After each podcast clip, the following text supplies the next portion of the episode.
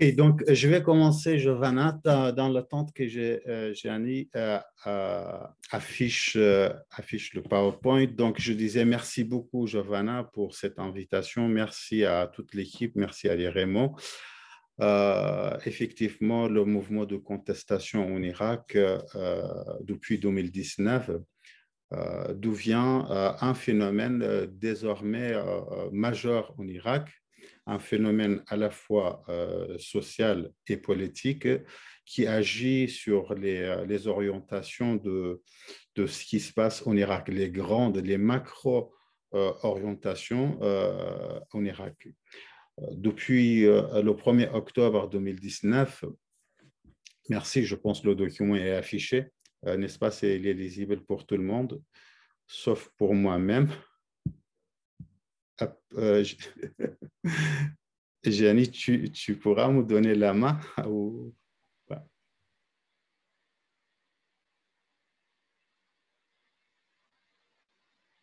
Si, non, si c'est moi qui partage, tu ne peux pas contrôler le document. tu me diras et moi j'avance. Euh. Ok, d'accord, désolé. Et donc, euh, quelques repères par rapport à ce mouvement. le mouvement a, été euh, déclenché le 1er octobre 2019. Et donc, je disais, depuis le 1er euh, octobre 2019, euh, on ne peut pas comprendre ce qui se passe en Irak à, tous les niveaux, à toutes les échelles, sans prendre en compte ce mouvement de contestation en tant qu'acteur majeur sur la scène irakienne. Donc, pourquoi? Parce que tout simplement, à la fois à l'échelle de nature et à l'échelle euh, de l'ampleur, hein, à l'échelle qualitative et à l'échelle quantitative, le mouvement est, euh, désormais un acteur majeur sur la scène euh, irakienne. Alors, depuis qu'on a ce mouvement, le 1er octobre, les élites chiites ont intériorisé, se comporter avec ce mouvement avec euh, ce que j'appelle la situation de panique. Hein. En fait, les élites chiites n'attendaient absolument pas l'arrivée, n'étaient pas préparés, ne s'est pas préparé pour l'explosion, l'avènement d'un mouvement aussi grand, aussi majeur et aussi décisif sur la scène irakienne. De ce fait, parce qu'elle n'était pas prête, parce qu'elle ne s'était pas préparée pour une telle situation, euh, euh, je pourrais dire d'une manière euh, mécanique, d'une manière sans réfléchir, et elles ont adopté la stratégie de répression que j'explique en détail. Le bilan est très très lourd. Il y a eu seulement en trois mois 669 morts ce n'est pas, ce n'est absolument pas rien dans l'Irak, euh, dans l'Irak chiite, hein, dans l'Irak chiite, autrement dit, 669 euh, morts. Je vais expliquer un peu en détail. J'ai la chance d'avoir une heure pour, pour, m'exprimer. D'habitude, j'ai quatre minutes euh, à la télé ou à la radio. Euh, maximum un quart d'heure. Là, on a une heure, donc on aura largement le temps pour expliquer en détail avec 24 000 blessés, 28 000 arrêtés, incarcérés. Et donc, c'était vraiment la stratégie de répression euh, totale euh, et radicale. Cette phase de, de, de, de stratégie de répression a été suivie par l'assassinat, l'enlèvement, prise en otage, torture, menaces individuelles et familiales et qui continue jusqu'à aujourd'hui.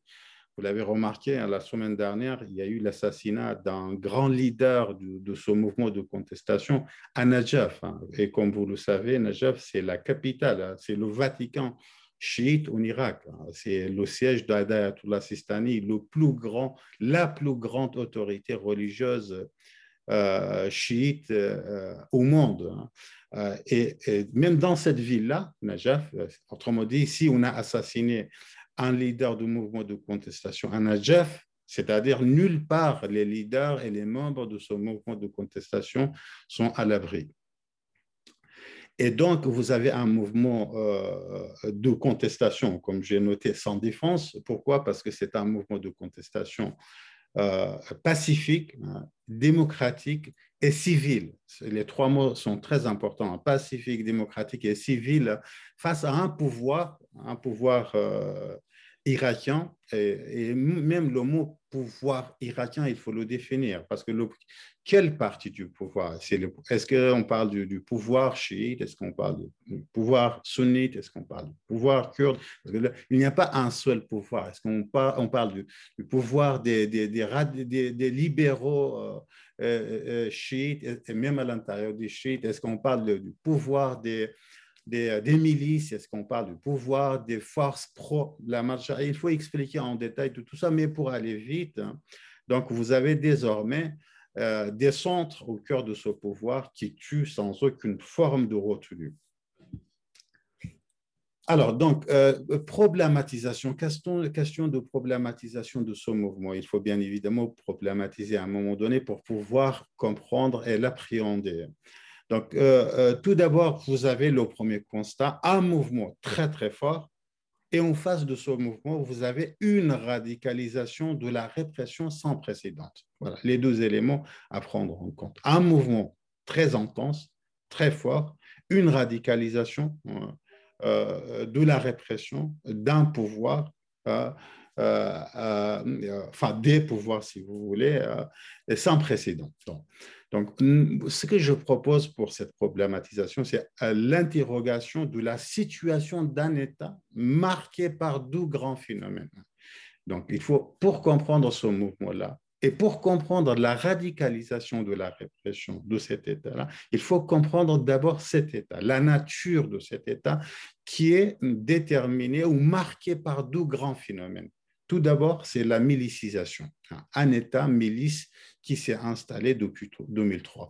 Comment cet État milice s'est installé? Dans quel contexte cet État milice est né? Euh, Et comment cet État s'est milicianisé Il faut comprendre. sans comprendre ce processus, il est presque impossible de comprendre ni le mouvement de, contestation, ni le contexte irakien, ni les perspectives qui s'ouvrent à, ce contexte irakien. Le deuxième phénomène, c'est la systématisation de la corruption. Comment la corruption est devenue, euh, s'est imposée à l'État irakien, est devenue le système de cet État irakien. Comment euh, la corruption euh, euh devenue le filtre par excellence euh, par lequel on doit passer pour euh, avoir une perspective d'avenir. Hein. Autrement dit, comment la corruption, je le dirais avec une autre expression, est devenue la pathologie euh, principale de cet État irakien, hein, qui pourrait, qui pourra, qui pourrait euh, à un moment donné euh, mettre à genoux, euh, mettre en situation de faillite totale cet État irakien. Voilà les deux phénomènes. Et ensuite, dans cette problématisation, je vous propose qu'on s'interroge sur la, nature de la lutte, hein, de la lutte de tous ces acteurs, la, la totalité de ces acteurs engagés hein, dans, dans, dans, un processus de sortie de cet État milice irakien, de cet État corrompu irakien, hein, de cet État euh, actuellement en situation de faillite, qui n'est pas encore, qui n'a pas encore déclaré sa faillite, mais en situation de cet État fragile irakien. Et je fais l'hypothèse que vous connaissez déjà la, la, définition euh, d'un État fragile, d'un État fragile par excellence. Donc, il faut s'interroger sur la nature de la lutte de tous ces acteurs hein, euh, engagés dans le mouvement de contestation, acteurs, fonctionnement, des stratégies d'action, leurs objectifs. Donc, euh, tout cela nous place euh, dans une grille de lecture qui nous permettra mieux comprendre le mouvement en soi et ses adversaires, ou les adversaires de ce mouvement et le mouvement en soi. Et pour cela, je vous propose rapidement et d'une manière vraiment très, très synthétique, parce que je pense chaque partie là que je vous propose, hein, dans, notée dans des propositions, je ne vois pas si Jenny euh, passe, euh, parce que je suis devant mon PowerPoint, passe euh, le PowerPoint avec vous. alors, donc, les quatre propositions que je... Adèle, excuse-moi, juste une chose.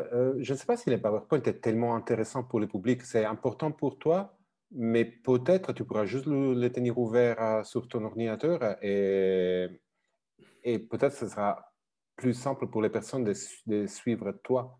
Je ne sais pas si les personnes sont d'accord, euh, sinon on pourra, continuer comme ça. Si quelqu'un a un avis contraire, qu'il le dise, mais sinon je crois qu'il vaut mieux que tu regardes ton, euh, ton PowerPoint et les personnes suivent ton discours. Tout à fait. D'accord. Alors, donc, je vous propose euh, quatre, chapitres, quatre éléments, quatre niveaux à traiter. Donc, le premier niveau, c'est euh, le fonctionnement du système politique irakien. Comment ce système politique euh, a été forgé à partir de 2003 jusqu'à aujourd'hui, 2021 ces principes, ces, ces, mécanismes, ces stratégies, euh, son placement dans le système régional et international. Le deuxième niveau, les marqueurs identitaires de ce mouvement de contestation. Comment on identifie, comment on reconnaît, par quels sont les marqueurs qui euh, mettent en perspective, euh, en visibilité ce mouvement de contestation et le troisième point, c'est euh, euh, euh, un travail au cœur de ce mouvement lui-même, c'est-à-dire l'hétérogénéité de ce mouvement. Est-ce qu'on est, est devant un mouvement homogène avec une vision claire, une idéologie, une stratégie, une méthode, une approche, ou on est dans le contexte d'un mouvement très, très hétérogène? Et le quatrième point, euh, euh, je, vous propose de euh, revenir sur le contexte en 2021, le contexte irakien en 2021. et ce contexte à, plusieurs niveaux, et les, les, perspectives qui se présentent à ce mouvement de contestation dans les trois années ou trois à cinq années d'avenir. OK. Donc, euh, le premier point, le fonctionnement du système politique irakien. un rappel vraiment très, très, très rapide sur 1921. Vous savez, euh, euh, l'État irakien a été fondé le 23 août 1921. Donc, le, le 21 août 2021, l'État irakien aura un siècle d'existence. Hein. C'est-à-dire dans, dans, deux mois. Hein. Dans deux mois, cet État aura un siècle. Cet État a été fondé par Percy Cox, le Britannique. Le Britannique euh, avec son équipe. Alors, euh, dès sa fondation, Percy Cox a décidé de confier les clés de cet État à une toute petite minorité qui ne composait que 18% de la population irakienne en 1921, à savoir la minorité sunnite. La la minorité sunnite qui contrôlait euh, tous les appareils de l'État, tous les appareils, euh, euh, tous les ministères, hein, toutes les institutions. Donc, cette minorité a opposé, à, la majorité totale de la société irakienne, à savoir les chiites, euh, qui constituait 53% de la population irakienne à l'époque, et les Kurdes avec 22-23% euh, de la population, les Kurdes de la province Mossoul. Autrement dit, les Britanniques, lorsqu'ils ont créé cet État-là, cet État était déjà fondé sur une base communautaire, hein, communautaire, une minorité sunnite contre la majorité chiito-kurde. En 2003, lorsque les Américains arrivent, c'est euh, exactement le même processus qui se met en place, mais à l'envers. C'est-à-dire quoi? À l'envers C'est-à-dire en 2003, lorsque Paul Brimard arrive le, 10 mai, euh, le 10 mai 2003 euh, à Bagdad, Paul Brimard, c'est l'ambassadeur américain euh, l'administrateur américain de l'Irak, c'est l'homme fort de l'Irak, c'est lui qui va refonder l'Irak. Hein. il arrive le 10, le 12 mai, c'est-à-dire 12 jours plus tard, il met en place un décret, hein, le premier décret signé par Paul Brimard sur la débassification de l'Irak. Le douzième décret, euh, euh, une semaine plus tard, le 23 mai 2003, euh, concerne la dissolution de l'armée irakienne. Par ces deux décrets, Paul Brimard vide euh, toutes les institutions de cet État irakien de, tous les éléments sunnites qui ont géré hmm, ce pays, cet État, de 1921 jusqu'à 2003. Autrement dit, cette minorité euh, qui disposait d'une grande et une large tradition étatique et qui dirigeait toutes ces institutions de l'État, hein, cet État-là, toutes ces institutions-là ont été purifiées, hein, purifiées de ces éléments. Je pourrais même aller très, très loin. Ces sunnites ont géré la Mésopotamie. À l'époque, il n'y avait pas d'Irak, c'était la Mésopotamie. Les trois provinces, Mossoul, Bagdad et Bassoura, depuis la première occupation ottomane de la Mésopotamie qui date 1638, c'est-à-dire de 1638 jusqu'à 2000, jusqu'à 1921. Et de 1921 avec les Britanniques jusqu'à 2003, cette minorité, cette communauté sunnite qui a accumulé cette grande tradition étatique-là, en 2003, tout était liquidé. Avec ces deux décrets, le 23 mai 2003, il n'y avait plus d'État irakien, plus d'institutions, plus de ministères. Tout était à terre, tout était le vide total. Et à partir de ce vide total, Paul Brimer décide de refonder l'État irakien Avec euh, l'ancienne opposition, euh, euh, opposant, les anciens opposants au régime de Saddam Hussein, c'est-à-dire les chiites et les kurdes. Et les chiites et les kurdes disposaient bien évidemment des branches armées ce qui, ce qui est scientifiquement défini comme des milices, hein, comme des milices. Autrement dit, chaque parti politique euh, chiite qui était opposé au régime de Saddam Hussein avait une branche armée euh, en lutte, en guerre.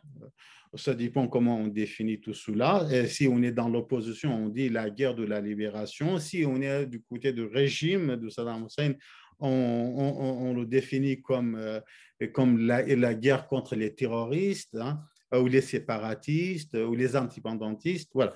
Donc, pour rester objectif et neutre, hein, donc, euh, euh, ces, organisations politiques avec qui nous allons refonder l'État, les, Américains vont refonder l'État irakien, disposer des, des, branches armées et donc des milices. Alors, donc, c'est à partir de ces milices-là Paul Brimer va refonder, par exemple, tous les appareils de sécurité de l'État irakien. Autrement dit, au nom de la démilicisation de l'Irak, c'est-à-dire désormais dans le nouvel Irak, on ne doit pas avoir des milices et donc on doit intégrer ces milices dans les appareils d'État.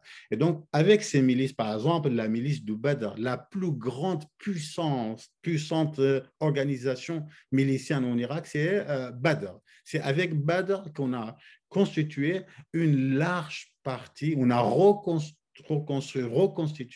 une large partie des appareils de sécurité de l'État irakien, les services de renseignement, les services de sécurité, la police, le ministère de l'Intérieur et le ministère de la Défense. Et le processus de ce que j'appelle la milicisation de l'État irakien a commencé à partir de ce moment-là. Hein, et donc, euh, euh, et, euh, et, bien évidemment, je ne vais pas entrer dans les détails, peut-être dans le débat, on y reviendra, avec cette refondation de l'État irakien, le système politique, écoutez bien, le système politique a été hautement communautarisé.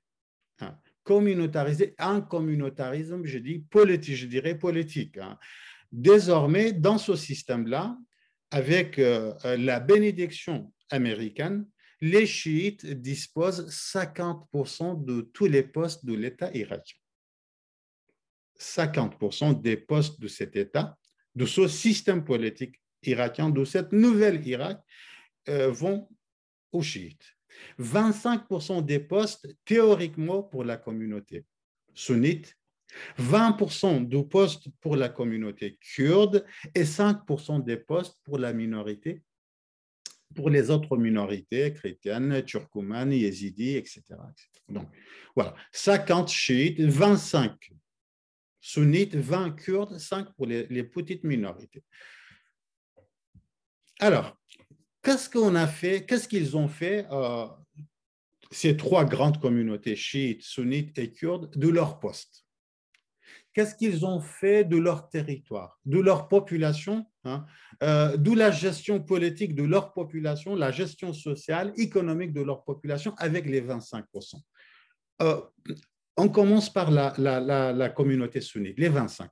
De 2003 à 2006, la communauté sunnite entre dans une résistance totale et complète à la fois contre les occupants américains, l'occupation américaine de l'Irak et euh, les nouvelles élites chiites-kurdes qui dirigent l'État. Ah, c'est la, la, résistance. La guerre était totale. La résistance était totale. Il n'y avait pas une ville, un village irakien où même dans le territoire le, plus reculé, par exemple le territoire kurde, hein, euh, on avait euh, les, les, manifestations de cette résistance. C'est-à-dire quoi? C'est-à-dire attentats, c'est-à-dire prise en otage, c'est-à-dire des guerres frontales, sous toutes les formes.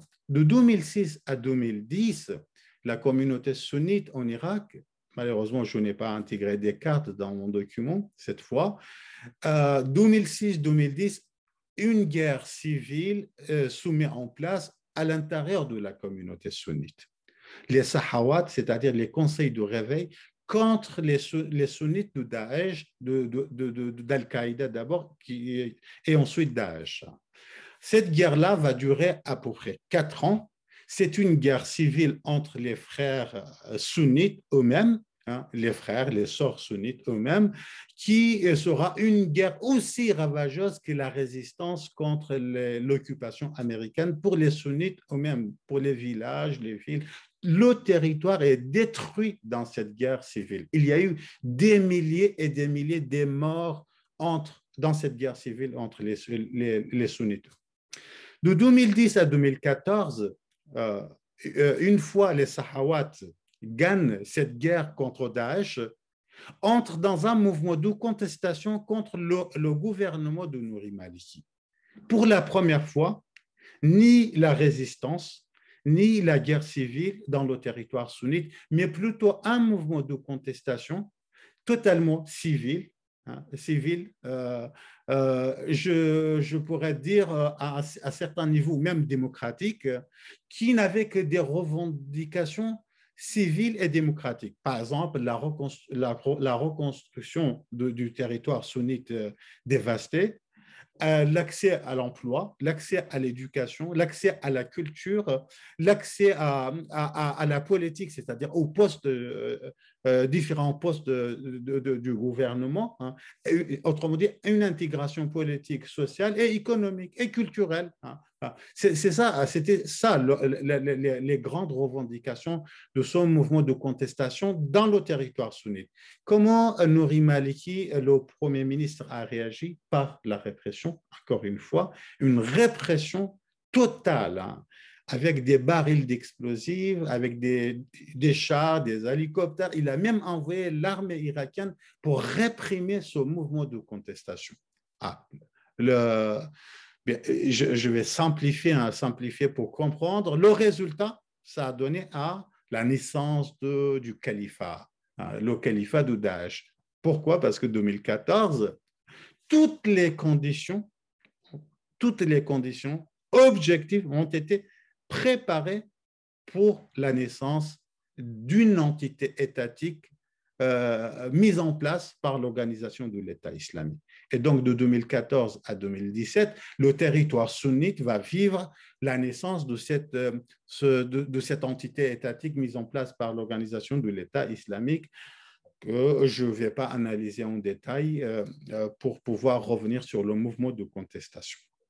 Alors, de 2017 à 2021, c'est-à-dire jusqu'à aujourd'hui, les sunnites qui, qui, euh, euh, euh, qui, sont passés par la résistance, par la guerre civile, par le mouvement de contestation, par cette expérience terroriste et brutale de l'organisation d'État islamique de 2014 à 2017, sont à ce jour-là en situation, j'ai été en Irak il y a, quelques semaines, j'ai bien observé, j'ai interrogé énormément d'acteurs, j'ai bien observé cette déception, cette frustration hein, structurelle, totale et profonde de la communauté sunnite par rapport à cet État irakien, par rapport à, ces élites qui dirigent le nouvel, euh, le nouvel Irak.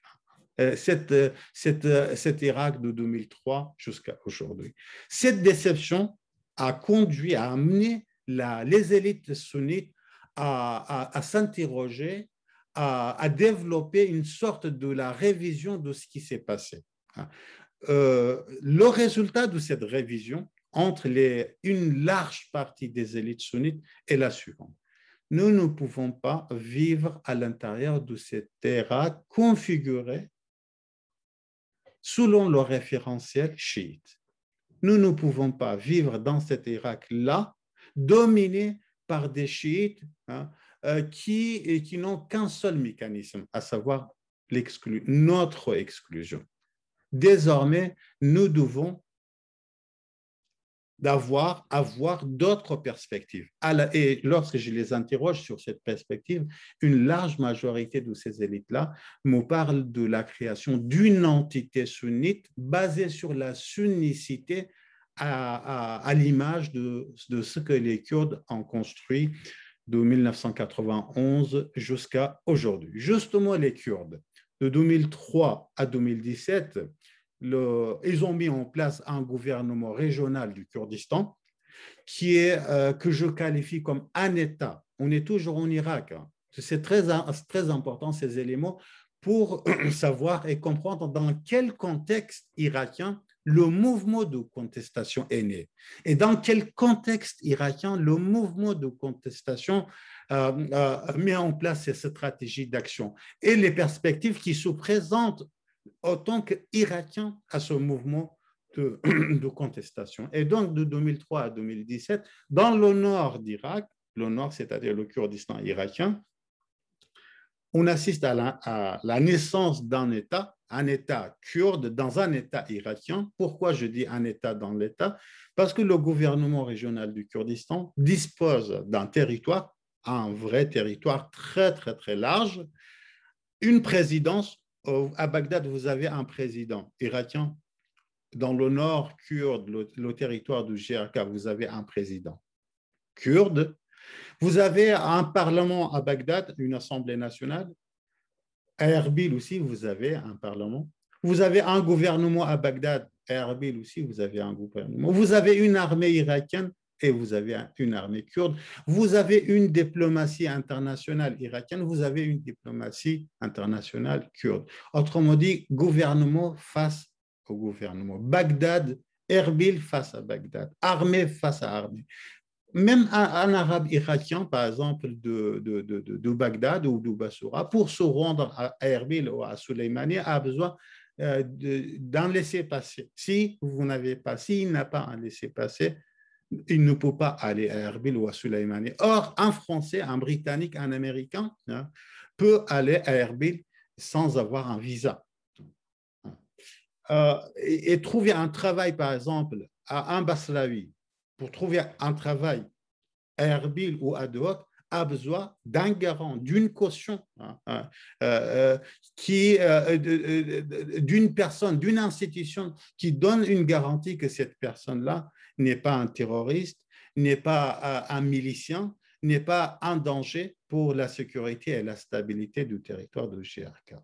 Et donc, en 2017, cette expérience arrive à un niveau très, très important, à savoir euh, l'organisation du référendum de l'indépendance du Kurdistan. 93, à peu près 93% des Kurdes votent pour l'indépendance, mais les pays du système international comme les pays du système régional, refusent catégoriquement de reconnaître les résultats de, ce référendum. Et de ce fait-là, de 2018 à 2020, euh, les pays du système international et régional demandent aux Kurdes de rester à l'intérieur de l'Irak. Les Kurdes ont fait leur bilan. Hein. Ils ont dit, d'accord, on reste à l'intérieur de l'Irak. Dans ce cas-là, nous voulons à la fois le Kurdistan irakien le, GRK, le gouvernement régional du Kurdistan et Bagdad aussi. Autrement dit, nous voulons avoir la main à la fois sur les ressources du GRK, d'Erbil, et les ressources de Bagdad. Alors, euh, qu'est-ce qui se passe dans les territoires kurdes? Il y a une fracture interne. Euh, nord du GRK et le sud du GRK sont en, opposition, opposition idéologique, opposition euh, culturelle opposition territoriale et opposition géopolitique. Justement, géopolitique. Le Nord est dominé par, par la Turquie, la Turquie autant que culture, autant que l'économie, autant que la sécurité, autant que la géopolitique, à tous les niveaux, le nord de GRK, beaucoup plus proche d'Ankara que de Bagdad ou, ou de Téhéran. Mais le sud, le sud du GRK, géré par euh, la famille du Talabani, et l'Union patriotique du Kurdistan de Jalal Talabani, enfin de la famille du Talabani, est beaucoup plus proche de Téhéran que d'Ankara. Euh, Téhéran est là socialement, culturellement, religieusement, euh, politiquement euh, et sécuritairement, surtout sécuritairement, pour pouvoir garantir sa stabilité et sa sécurité, parce qu'il ne faut jamais oublier que l'opposition armée iranienne est installée dans le sud du GRK. Voilà le territoire kurde. Euh, je m'arrête là pour les Kurdes et j'arrive à, ces 50% des chiites. Les, 50% des chiites, comment et dans quel contexte et pour quel motif euh, gérer euh, et, et, engendre ce grand mouvement de contestation Je m'explique.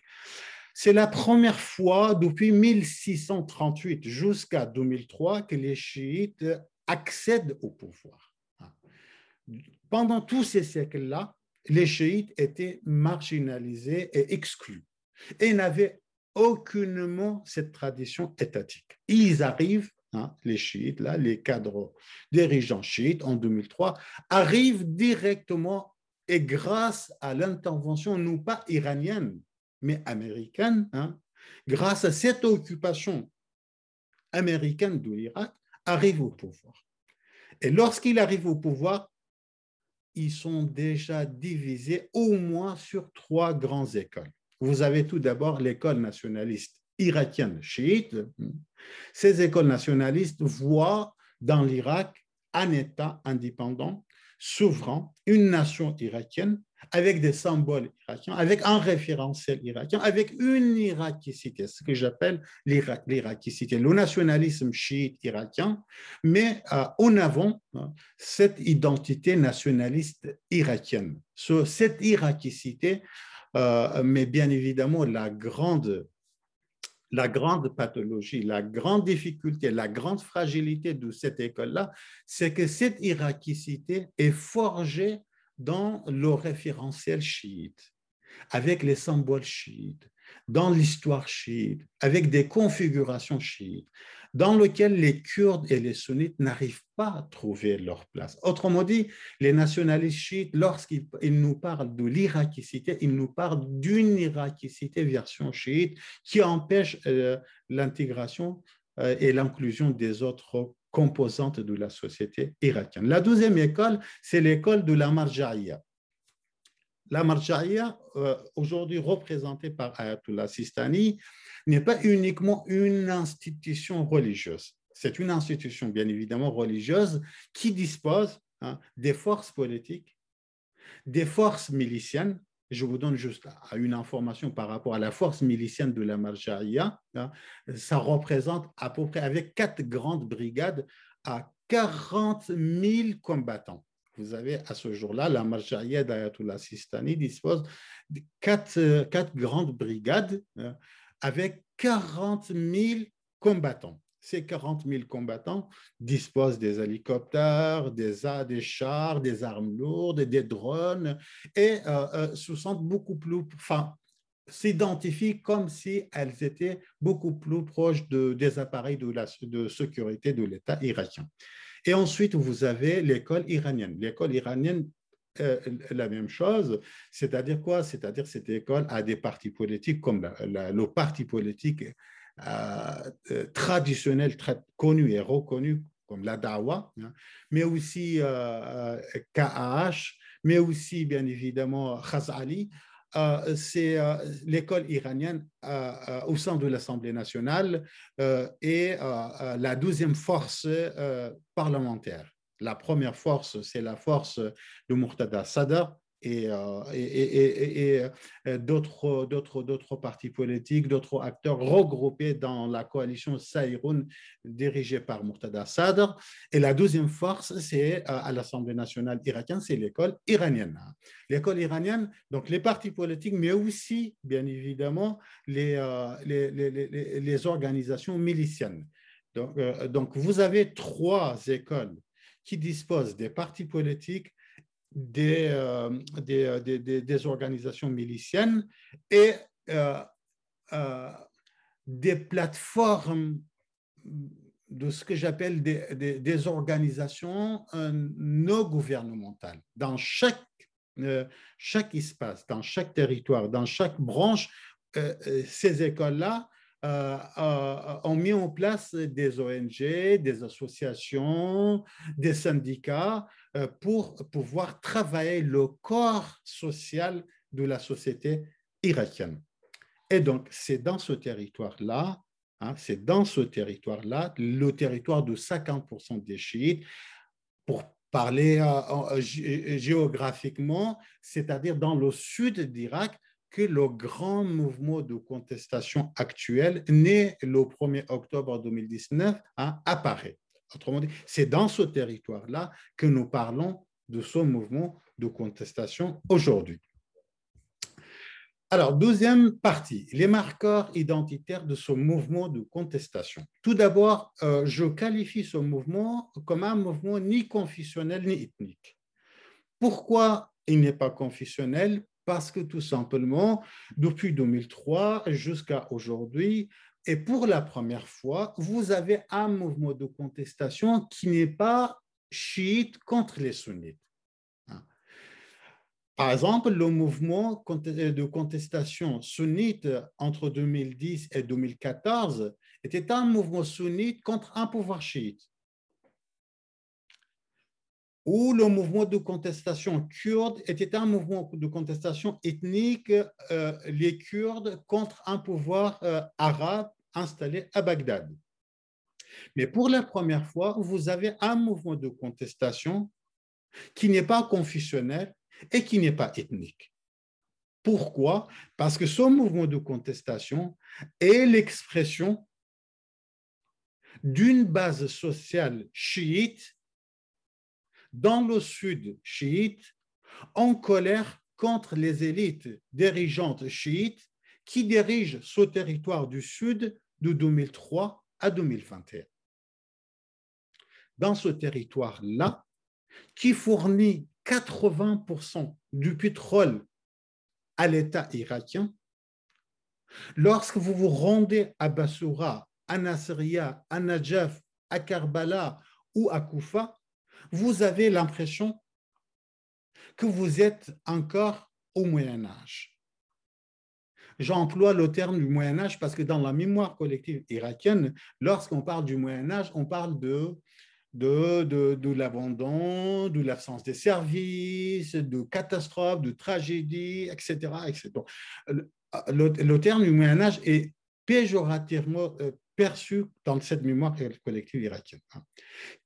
Ce pays-là, ce territoire-là qui fournit 80% du pétrole à l'État irakien. Lorsqu'on interroge ces jeunes, hein, nous avons recueilli euh, dans notre dernière enquête 1225 heures du temps de parole de ces jeunes-là, ils pensent qu'il est préférable de euh, hein, de confier la gestion de l'État irakien à une société multinationale qu'à à ces gouvernements ou à ces élites chiites qui dirigent le pays depuis 2003. Le mouvement de contestation, c'est vrai, il n'est pas national, mais il n'est pas non plus porteur des enjeux communautaires. Pourquoi? Parce que les slogans de ce mouvement de contestation hein, est à la fois contre la corruption et contre les milices. Contre la corruption, pourquoi? Parce que selon les, euh, les, les, derniers propos du président de la République hier, juste hier, il nous a parlé d'un milliard de dollars, d'un milliard de dollars partis en corruption de 2003 à 2021. c'est le président Baram Salah qui nous parle.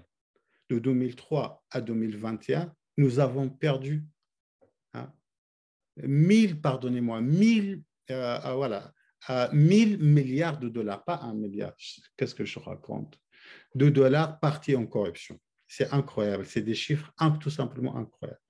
Et ils sont contre les milices.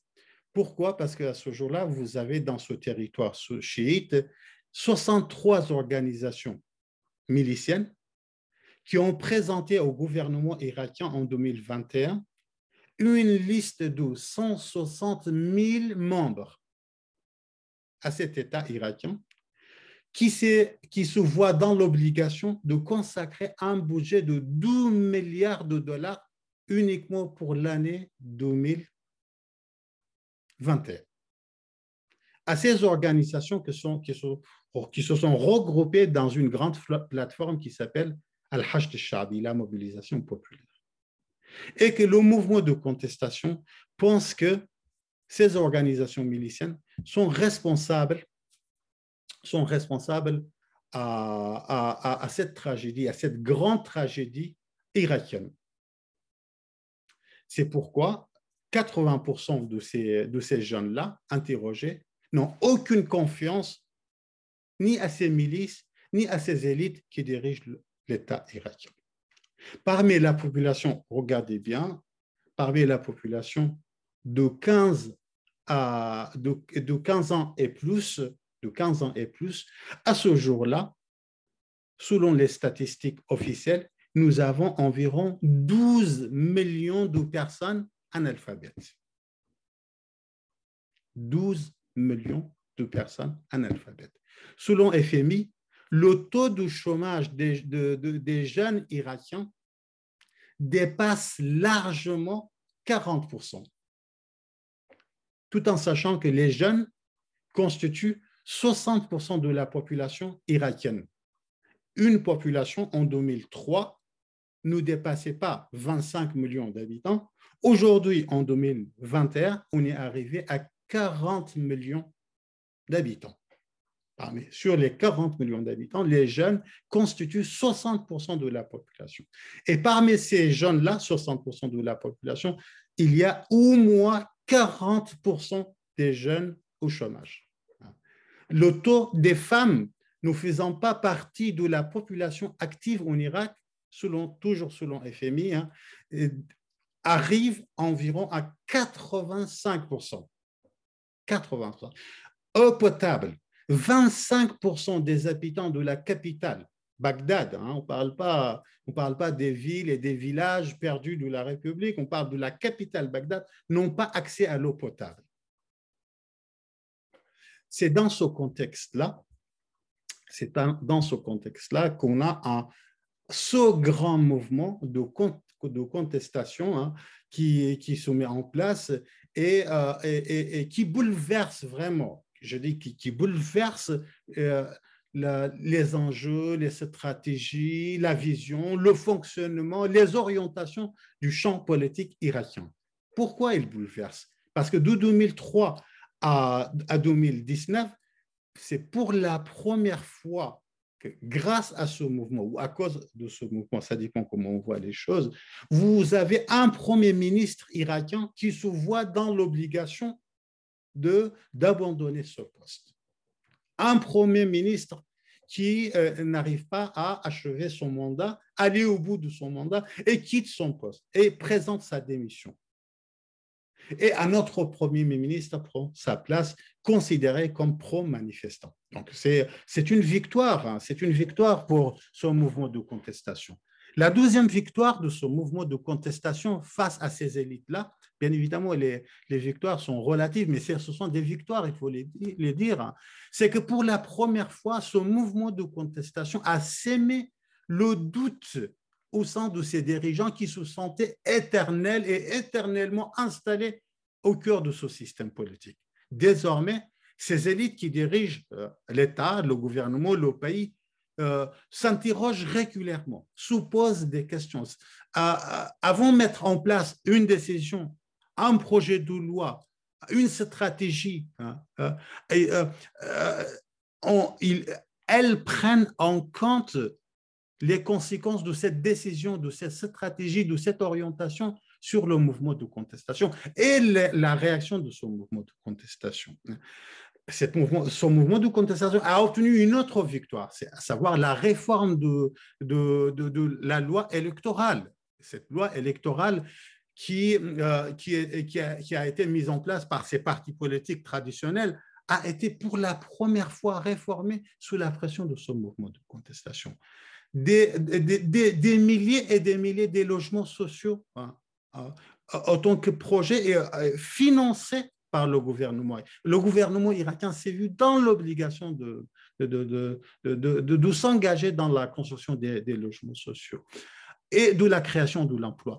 Mais cependant, le mouvement de contestation euh, reste encore euh, fragile dans le contexte irakien, je vais vous expliquer pourquoi. Donc, tout d'abord, ce mouvement de contestation. Il ne faut jamais penser que vous avez un mouvement de contestation homogène avec une direction, une organisation euh, interne, un programme euh, et un type d'acteur. Non, au contraire, ce mouvement est, euh, très, très, très hétérogène. Au moins, vous avez trois acteurs engagés dans ce mouvement. Tout d'abord, les jeunes. Les jeunes entre 14 euh, et 23 ans. Je ne vais même pas jusqu'à 24, 25, 26 ans. Entre 14 et 23 ans. Ces jeunes-là, c'est la génération, comme on l'a remarqué au Liban, en Tunisie, en Algérie, dans d'autres pays, c'est la génération des réseaux sociaux. Chaque jeune, euh, les, jeunes qu'on a interrogés, nous, à, la fois à Mossoul et à Bassoura, et on est en, train de mettre encore en place un autre projet de recherche sur ces jeunes-là. Chacun dispose au moins trois et quatre comptes sur les réseaux sociaux. Donc, euh, voilà, la, génération des réseaux sociaux. Majoritairement, selon nos statistiques, sans diplôme. Non, aucun diplôme. Socialement, très, très, très défavorisés. Culturellement, euh, pauvres, je mets le, mot pauvre entre, enfin en italique entre guillemets. Hein. Euh, euh, par exemple, ces jeunes qu'on a interrogés, ils ne lisent jamais un livre ni par semaine, ni par mois, voire tous les six mois n'ont pas accès à, un livre. Ils, lisent rarement des livres. Hein. Et, ils suivent l'actualité plutôt sur Facebook, Twitter ou dans d'autres réseaux sociaux que dans, dans les journaux ou dans des livres. Et c'est une génération, j'appelle bulldozer. Pourquoi bulldozer? Parce que ces générations-là ne, euh, ne maîtrisent qu'un euh, euh, un langage, à savoir un langage révolutionnaire, c'est-à-dire la chute du, système. Nous voulons la chute du système. À part ça, il n'y a rien. Ou, euh, par exemple, nous voulons un, pays, un État. Comment, par quoi, par quel mécanisme, sur quel principe C'est le vide total. Ce qui compte pour cette génération bulldozer, c'est détruire, détruire ce qui n'a pas fonctionné. Le reste, comme si le reste, c'est-à-dire le lendemain, n'intéressait pas cette génération. Et vous avez euh, un deuxième acteur que j'appelle euh, les, euh, les Lénines sans parti communiste. C'est-à-dire quoi? C'est-à-dire les intellectuels, les avocats, les médecins, les professeurs, les chercheurs, les journalistes, les étudiants en doctorat, en master, les activistes de la société civile, les cadres des ONG. Ils se sont tous ou presque engagés dans cette catégorie d'acteurs que j'appelle intellectuels ou Lénine sans parti communiste. La tragédie de cette, de cette catégorie d'acteurs, c'est que euh, euh, même s'ils sont très très forts euh, à la théorisation, à la conceptualisation de leur mouvement, hein, mais c'est qu'ils n'ont pas une base sociale solide. Ils ne disposent pas d'un parti communiste. Ils ne disposent pas des, des, militants. Hein. Euh, euh, euh, mais eux-mêmes, ils sont là et on les entend un peu partout sur les réseaux sociaux, très très actifs, sur les, chaînes internationales, régionales, nationales et même locales, dans les débats, dans les conférences. Ils sont un peu partout. Ils sont beaucoup plus visibles que la première catégorie d'acteurs, c'est-à-dire les, jeunes. Ces intellectuels-là essayent de forger, de transformer plutôt la contestation en un mouvement social. C'est-à-dire quoi un mouvement social? Un mouvement social qui euh, adopte la négociation et non pas la rupture. Ils savent très bien que ces intellectuels, que ces élites chiites, euh, euh, profondément installées dans ce système politique, lourdement armées, lourdement financées, on ne peut pas les déloger. On ne peut pas entrer dans une guerre civile avec eux. Dans ce cas-là, ils, ils mettent entre parenthèses la notion de rupture et il, il, il, mobilise la négociation. Et donc, il voit dans ces élites-là des adversaires et non pas un ennemi à abattre. Et c'est à partir de cette approche-là, de cette vision-là, qu'avec la démission d'Adel Abdul Mahdi euh, euh, en 2019, euh, Kadmi, Mustafa Kadmi, qui est présent, été présenté au départ comme un des, un euh, des, des, représentants, une des expressions, ou au moins un allié du mouvement de contestation est arrivé au pouvoir avec un entourage. Lorsque Mustafa Kadmi arrive au pouvoir, bien évidemment, il va former un gouvernement avec ses élites installées hein, euh, euh, depuis 2003, mais aussi il va mettre en place un autre cabinet à l'intérieur de ce cabinet que, que j'appelle le gouvernement dans le gouvernement. Vous avez bien évidemment un ministre de la Culture, un ministre des Finances, un ministre des Affaires étrangères, un ministre de l'Intérieur, mais dans son petit cabinet autour de lui, hein, il y a, pour chaque euh, ministère, il y a un conseiller. Hein. Un conseiller pour les affaires étrangères, un conseiller pour la finance, un conseiller pour la culture. Et Kazemi travaille beaucoup plus avec son petit cabinet qui est composé de ces, de ces intellectuels-là c'est les intellectuels du mouvement contestation. Hein. Euh, je ne souhaite pas citer les noms, ce, n'est pas très, très pertinent. Hein. Euh, et donc, c'est avec ces intellectuels ces intellectuels-là, hein, il essaye euh, de, gérer le pays depuis 2019, enfin depuis mai 2020 jusqu'à aujourd'hui. Le troisième acteur, c'est... Excuse-moi, juste, juste une minute juste te, rappeler que tu as une poignée de, minutes encore euh, euh, devant toi. C'est très intéressant. Oui, même sept, mais disons que voilà, il faut que tu saches que tu as plus que euh, quelques minutes. Hein, disons. OK, formidable. Il, me reste 12 slides, juste 12 petits slides. très bien. Donc, la, la, la, le troisième acteur, merci pour le rappel, Giovanna. Euh, le troisième acteur de ce mouvement de, contestation, euh, c'est la base militante des partis. C'est-à-dire quoi? C'est-à-dire chaque parti politique, euh, le parti de Nouri Maliki, de Haïdar al-Abadi, d'Amar al-Hakim, de Murtada Sadr, chaque parti a, formé le nom, c'est exact, cellule de crise au sein de leur bureau politique au sein de chaque, bureau politique, il y a une cellule de crise. Quel est le travail de cette euh, cellule de crise? C'est envoyer la base militante du parti pour s'intégrer dans le mouvement de contestation et agir sur les orientations de ce mouvement. Je vous donne un exemple.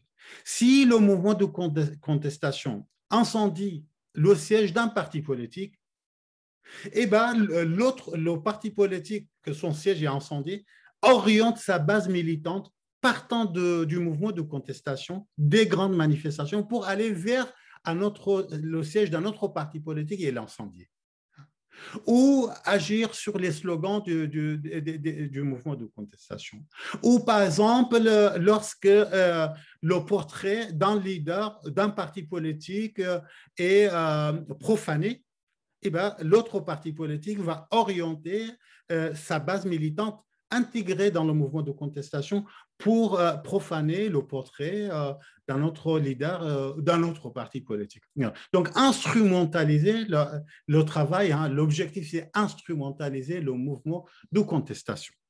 Alors, je vais vite pour la conclusion. La conclusion, c'est le contexte et les perspectives, Giovanna. Je vais vite. Hein. Alors, donc, euh, le titre est très, très bien choisi. Euh, je ne sais pas si c'était euh, Giovanna, Joanne ou, ou, moi-même, je ne me souviens plus. Mais en tout cas, l'impossible révolution. Pourquoi cette révolution est impossible? Parce que tout simplement, vous êtes dans un contexte irakien qui, qui est très, très complexe, qui ne ressemble pas aux autres contextes, ni libanais, ni algériens, ni soudanais l'Irak était toujours un contexte très, très complexe, mais aujourd'hui, c'est beaucoup plus complexe que dans les années 80 ou 70. Pourquoi? Parce que tout simplement, vous avez numéro un, euh, euh, Washington et Téhéran qui cherchent euh, et qui se cherchent sur le terrain irakien. Partenariat, confrontation, guerre civile, mobilisation, Washington et Téhéran, l'Iran et les États-Unis d'Amérique, aujourd'hui, n'arrivent pas à trouver une formule euh, pour gérer l'État irakien. Hein. ils sont en pleine négociation, en pleine discussion euh, à Bagdad, mais aussi à Erbil, sans résultat jusqu'à aujourd'hui. Vous avez des sunnites, deuxième élément, c'est le contexte, hein, je parle, vous avez des sunnites qui se séparent de l'Irak au fur et à mesure. Vous avez l'organisation de l'État islamique qui revient en force. Vous avez la Turquie qui a envahi le nord d'Irak avec ses 33 bases euh, militaires installées dans le nord. Vous avez le gouvernement régional du Kurdistan qui cherche toujours son indépendance. Vous avez la corruption euh, qui devient plus forte et plus intense. Vous avez la milicisation qui arrive à un niveau très, très, très haut. Hein.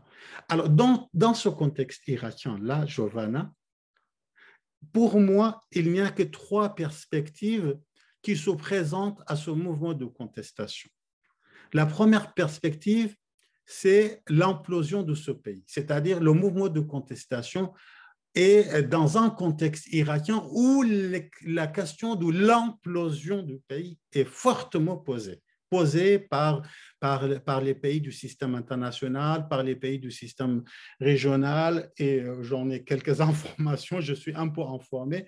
Je sais que combien ces, pays-là se préparent pour une telle hypothèse. Autrement dit, voilà, le, le mouvement se trouve dans ce contexte-là.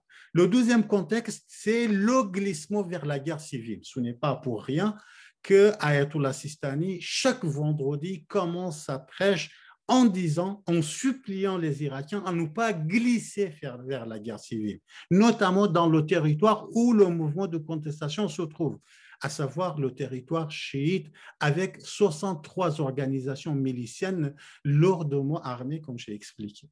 Et la troisième perspective, c'est un peu plus optimiste, c'est le retour à la cogestion entre euh, les États-Unis d'Amérique et la République islamique de l'Iran pour euh, gérer euh, euh, ce pays avec toutes ces crises-là. Si les États-Unis et la République, la République islamique de l'Iran arrivent à revenir à cette question de cogestion mise en place entre 2003 et 2019 et déchirée par Donald Trump, là, on aura un contexte un peu plus apaisé, un peu plus stabilisé, un peu plus sécurisé, dans lequel le mouvement de contestation pour réapparaître euh, euh, d'une manière civile, démocratique et euh, entrer en rapport de force d'une manière je répète encore, civile et démocratique avec le pouvoir en place. Voilà, je m'arrête là. Écoute, euh, Adèle, j'ai envie de t'applaudir parce que c'était vraiment une,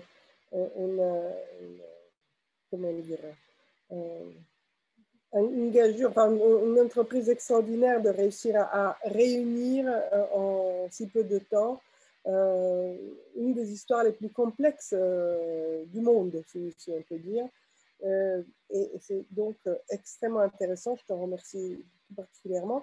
Je voudrais laisser le temps euh, à, nos amis qui assistent à euh, poser des questions. Euh, si, vous voulez à l'oral, c'est très bienvenu ou, dans, le, dans le chat, si vous préférez.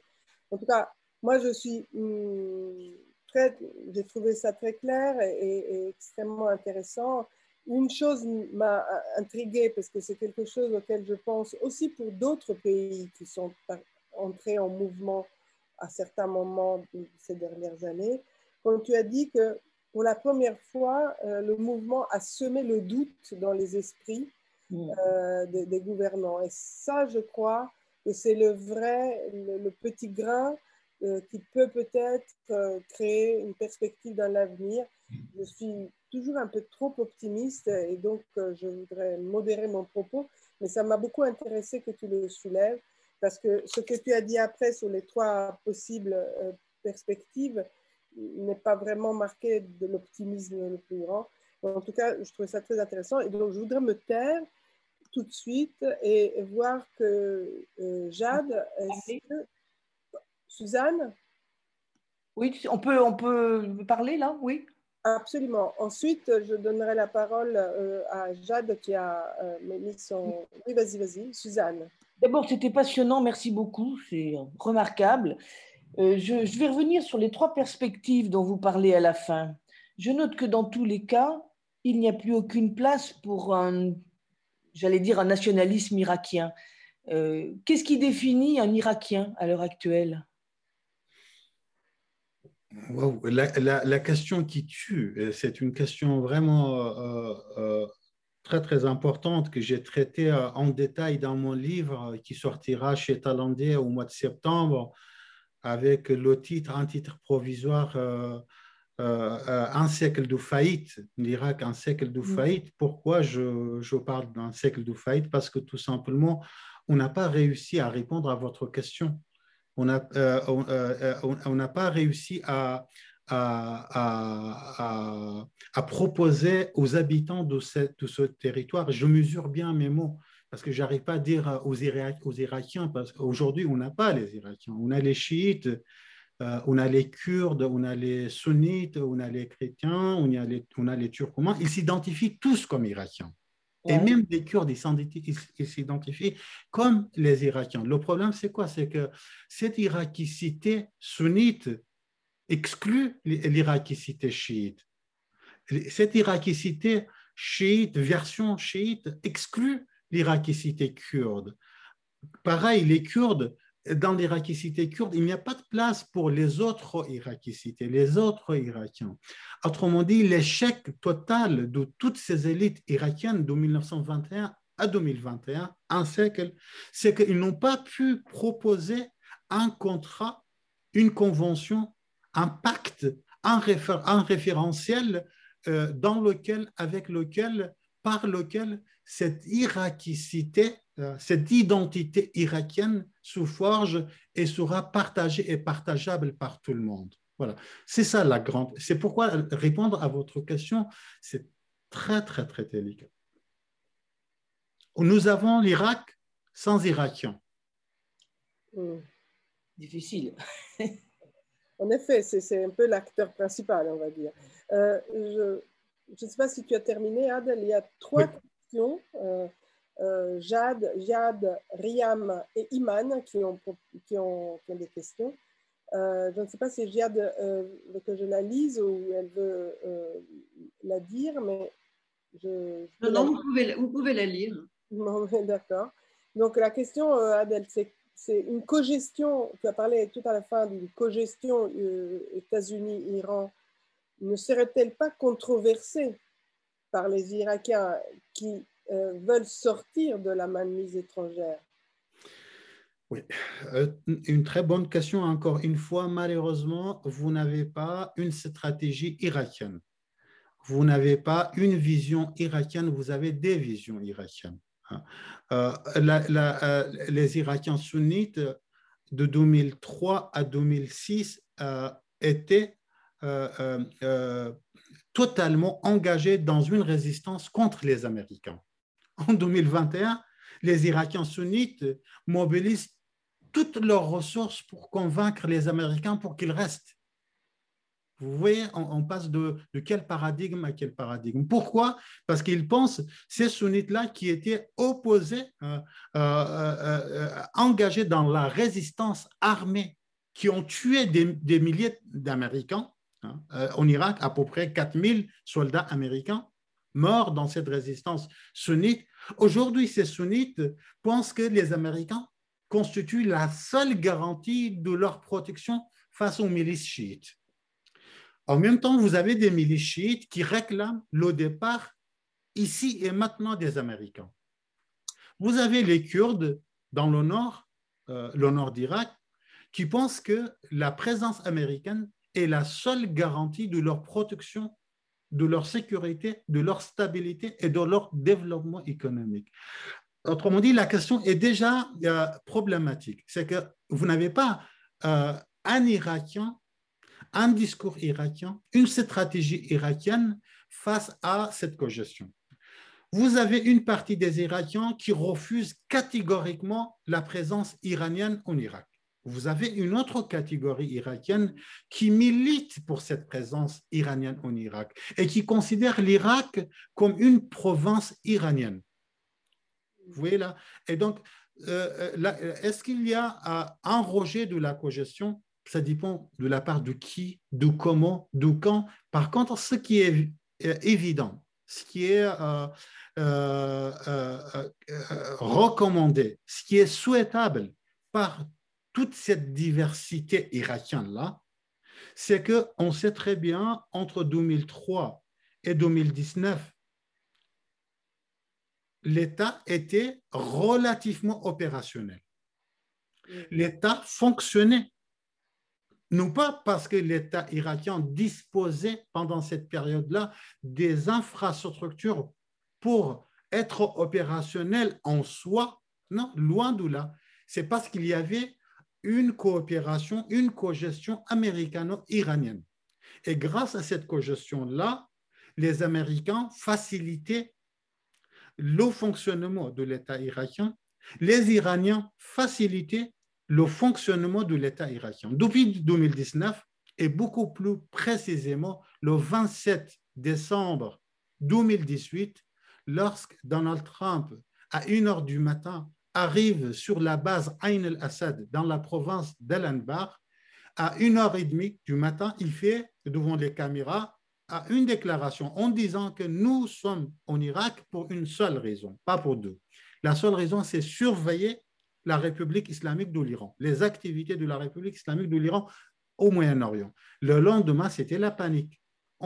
Et à partir de cette déclaration-là, euh, l'État irakien, les élites irakiennes, les institutions irakiennes sont entrées dans le blocage total. Jusqu'à aujourd'hui, cet État n'est plus opérationnel. C'est pour la première fois depuis 1921 jusqu'à aujourd'hui que cet État irakien suppose la question si à la fin du mois, il est en mesure de payer ses fonctionnaires, le salaire de ses fonctionnaires. Merci, merci Adèle. Alors, euh, Riam, est-ce que euh, vous voulez prendre la parole, s'il vous plaît, puisque vous avez une question oui, bonjour. Euh, bonjour. Merci pour votre intervention. Je vous en prie. Euh, en fait, je voulais savoir, euh, vous avez dit qu'après l'intervention des États-Unis en 2003, il y a un partage de, des postes de l'État entre les confessions. Et je me, je, me, posais la question, je me demandais dans quelle mesure avec cette identité irakienne assez complexe, est-ce qu'il y a un dialogue entre les communautés confessionnelles? Est-ce qu'il y a encore une participation des Kurdes et des, euh, sunnites dans la structure de l'État, dans les, dans les institutions de l'État euh, central? Euh. Oui, absolument. Alors, donc, il y a une participation chiite, sunnite et kurde. Ils sont tous au sein de l'État irakien, du gouvernement irakien, de l'Assemblée nationale irakienne, mais ils ne sont pas là pour défendre l'irakicité, pour défendre l'Irakien, pour défendre l'Irak. Chaque communauté est là pour défendre les, intérêts, les enjeux, euh, les, euh, les questions, les problématiques, les stratégies de sa communauté.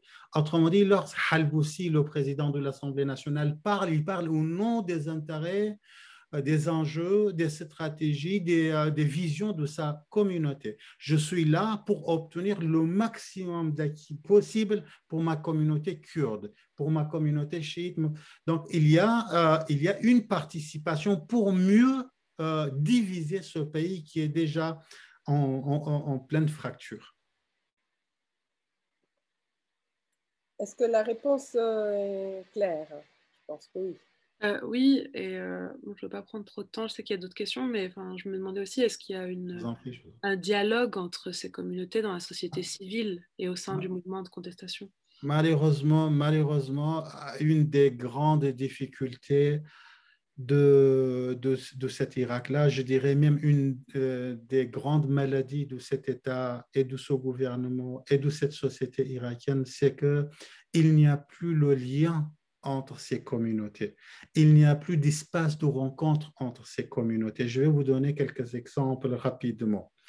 Auparavant, dans les années 60, 70, euh, voire 80, un habitant de Mossoul, un étudiant de Mossoul avait la possibilité, euh, la possibilité objective pour aller euh, faire son doctorat, son master, sa licence dans une université à Bassoura ou à Bagdad ou à Suleymaniye sinon à Erbil. Pareil pour un chiite de Bassoura, il avait la possibilité de s'installer à Mossoul et faire son doctorat.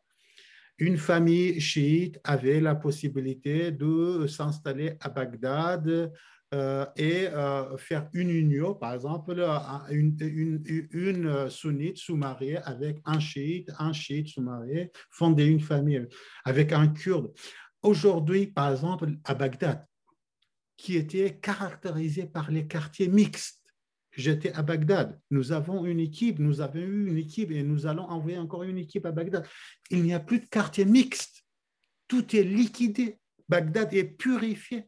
Nous avons à l'Irémo réalisé un projet de recherche sur la province de Bassoura. Nous avons interrogé des, familles sunnites, des anciennes familles sunnites qui, qui étaient installées à Bassoura elles ont toutes quitté la région de Bassoura pour s'installer à Erbil. Pourquoi?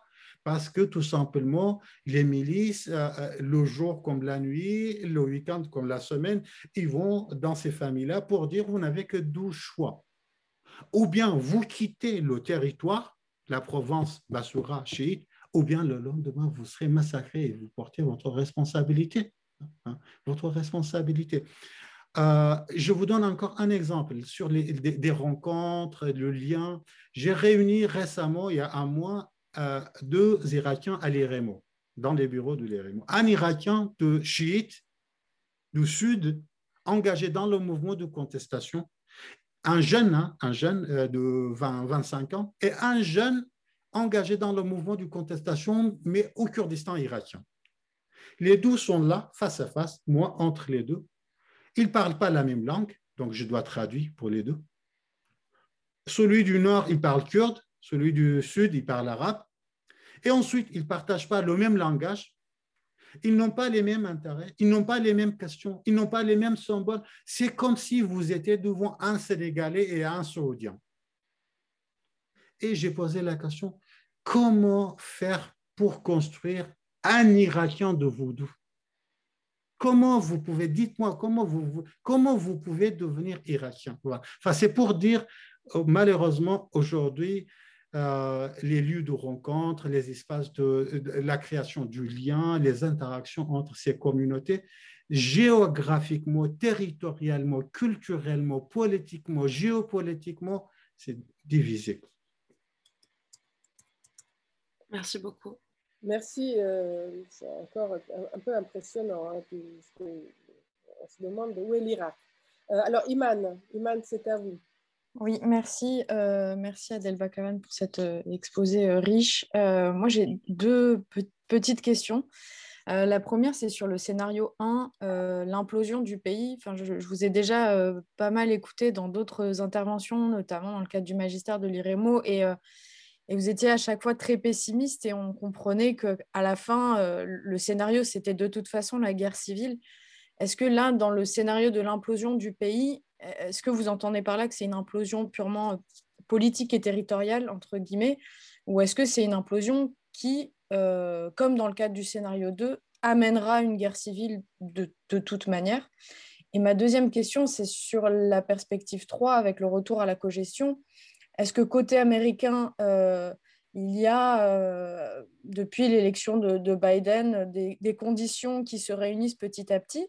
Et est-ce que côté iranien, euh, en fonction du résultat des prochaines élections, est-ce qu'il y a quand même des, candidats qui seraient potentiellement les représentants d'une perspective d'une future co-gestion avec les États-Unis? Oui, alors donc, si vous me permettez, je, vais commencer par la, dernière question. Euh, euh, effectivement, l'arrivée de Joe Biden euh, à la Maison-Blanche a changé beaucoup, beaucoup de choses pour les Irakiens. C'est-à-dire quoi? C'est-à-dire on avait un Donald Trump qui était engagé dans une confrontation brutale avec la République islamique de l'Iran. De 2003 à 2020, les Américains avaient un interlocuteur, un interlocuteur par excellence iranien avec qui on pouvait discuter, échanger, dialoguer, forger des collaborations et des accords, à savoir Qasem Soleimani. C'était le général Qasem Soleimani qui rencontrait euh, euh, d'une manière systématique et régulière l'envoyé spécial de la Maison Blanche, euh, à savoir Britt McCork, euh, qui est devenu responsable du Moyen-Orient et de l'Afrique du Nord à la Maison Blanche depuis les élections de Joe Biden.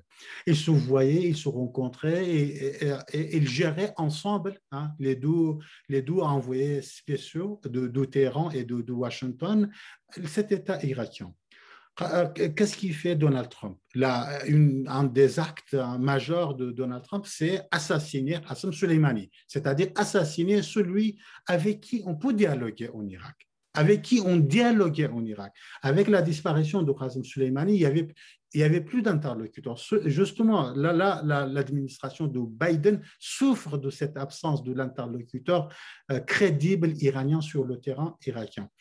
Et, du coup, depuis l'arrivée de, Biden, Biden, comme vous le savez euh, tous et toutes, a adopté cette pacification de sa relation, de la relation américaine avec les, avec les Iraniens, n'est-ce pas? Et cette pacification-là, une bonne partie se fait sur le terrain euh, euh, irakien. Seulement, aujourd'hui, les deux acteurs engagés, et même, je pourrais même dire,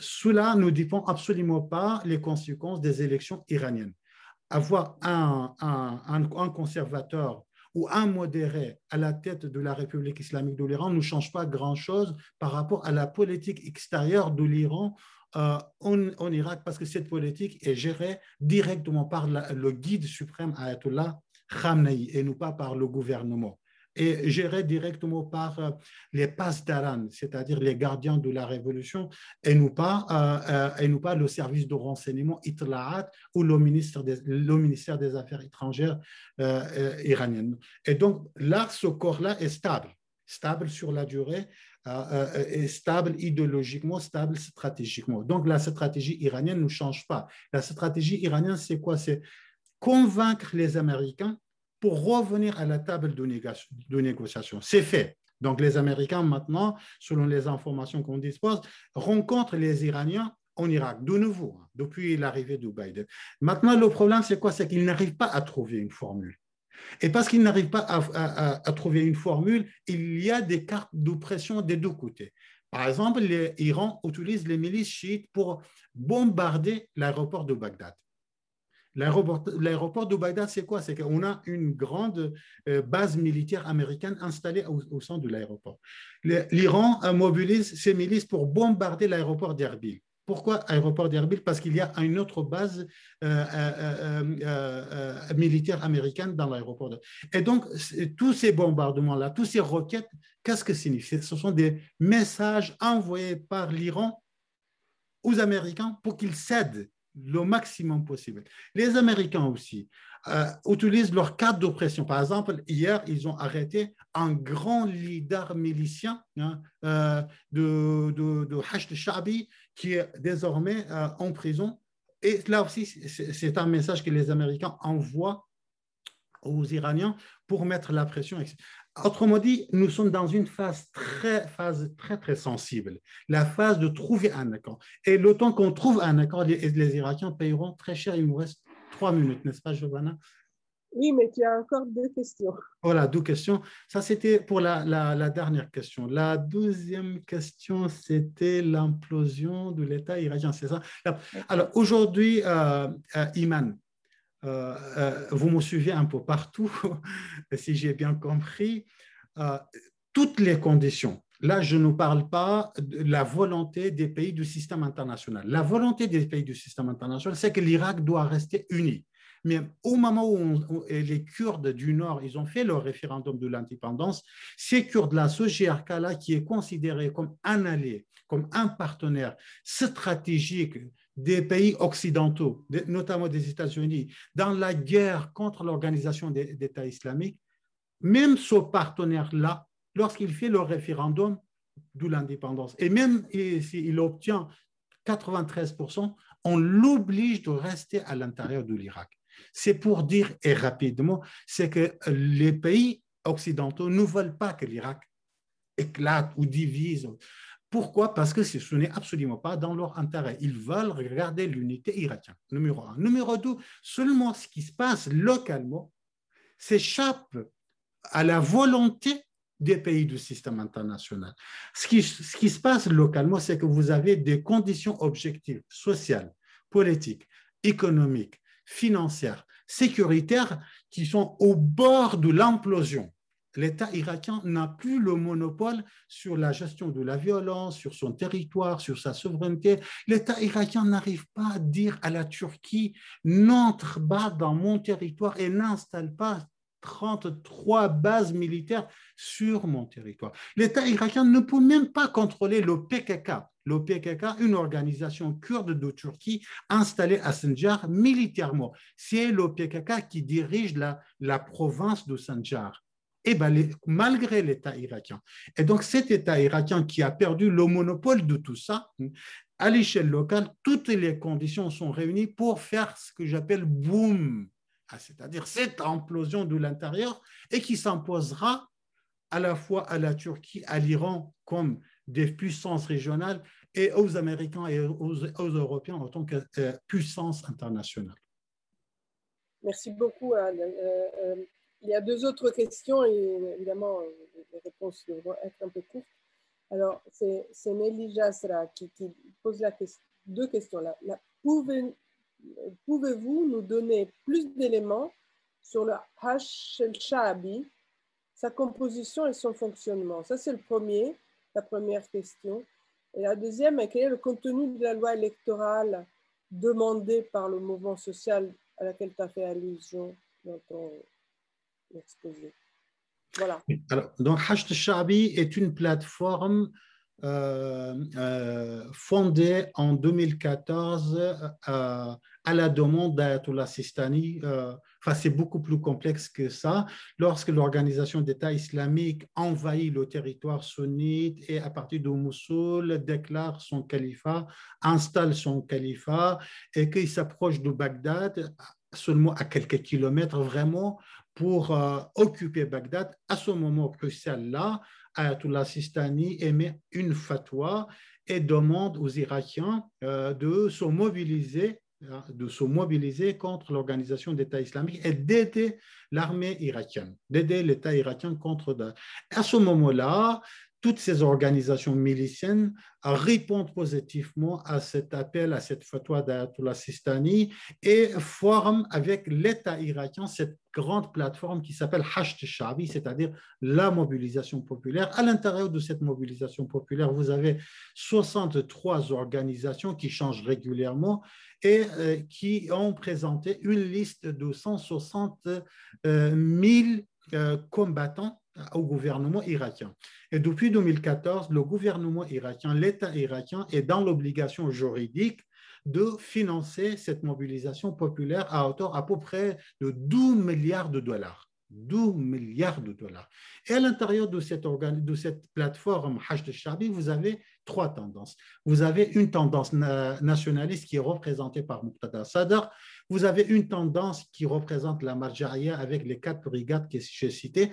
Et vous avez une troisième tendance qui représente euh, euh, l'école iranienne et qui est, euh, qui est je peux le synthétiser, à, KH, c'est-à-dire les Kataib Hezbollah, l'organisation du Badr, la AAH, c'est-à-dire euh, comment, comment on peut le traduire L'organisation qui dépend Qais al-Khazali, d'accord? C'est Asaib Ahlul Haq, hein.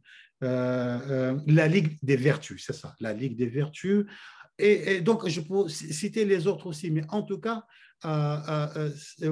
vous avez une hétérogénéité, une grande pluralité, une grande diversité à l'intérieur du Hajj de Charbi, d'où les confrontations permanentes et militaires entre ces, organisations dans le territoire du Sud. Il y a eu des centaines de morts dans les combats à l'intérieur, inter, je dirais, inter-organisation chiite. D'où le risque aussi de glissement vers la guerre civile. Et si jamais, ça peut-être, ça peut être ma dernière phrase, Giovanna, si jamais euh, ces organisations n'écoutent pas ces demandes, ces réclamations d'être la Sistani, à ne pas glisser vers la guerre civile.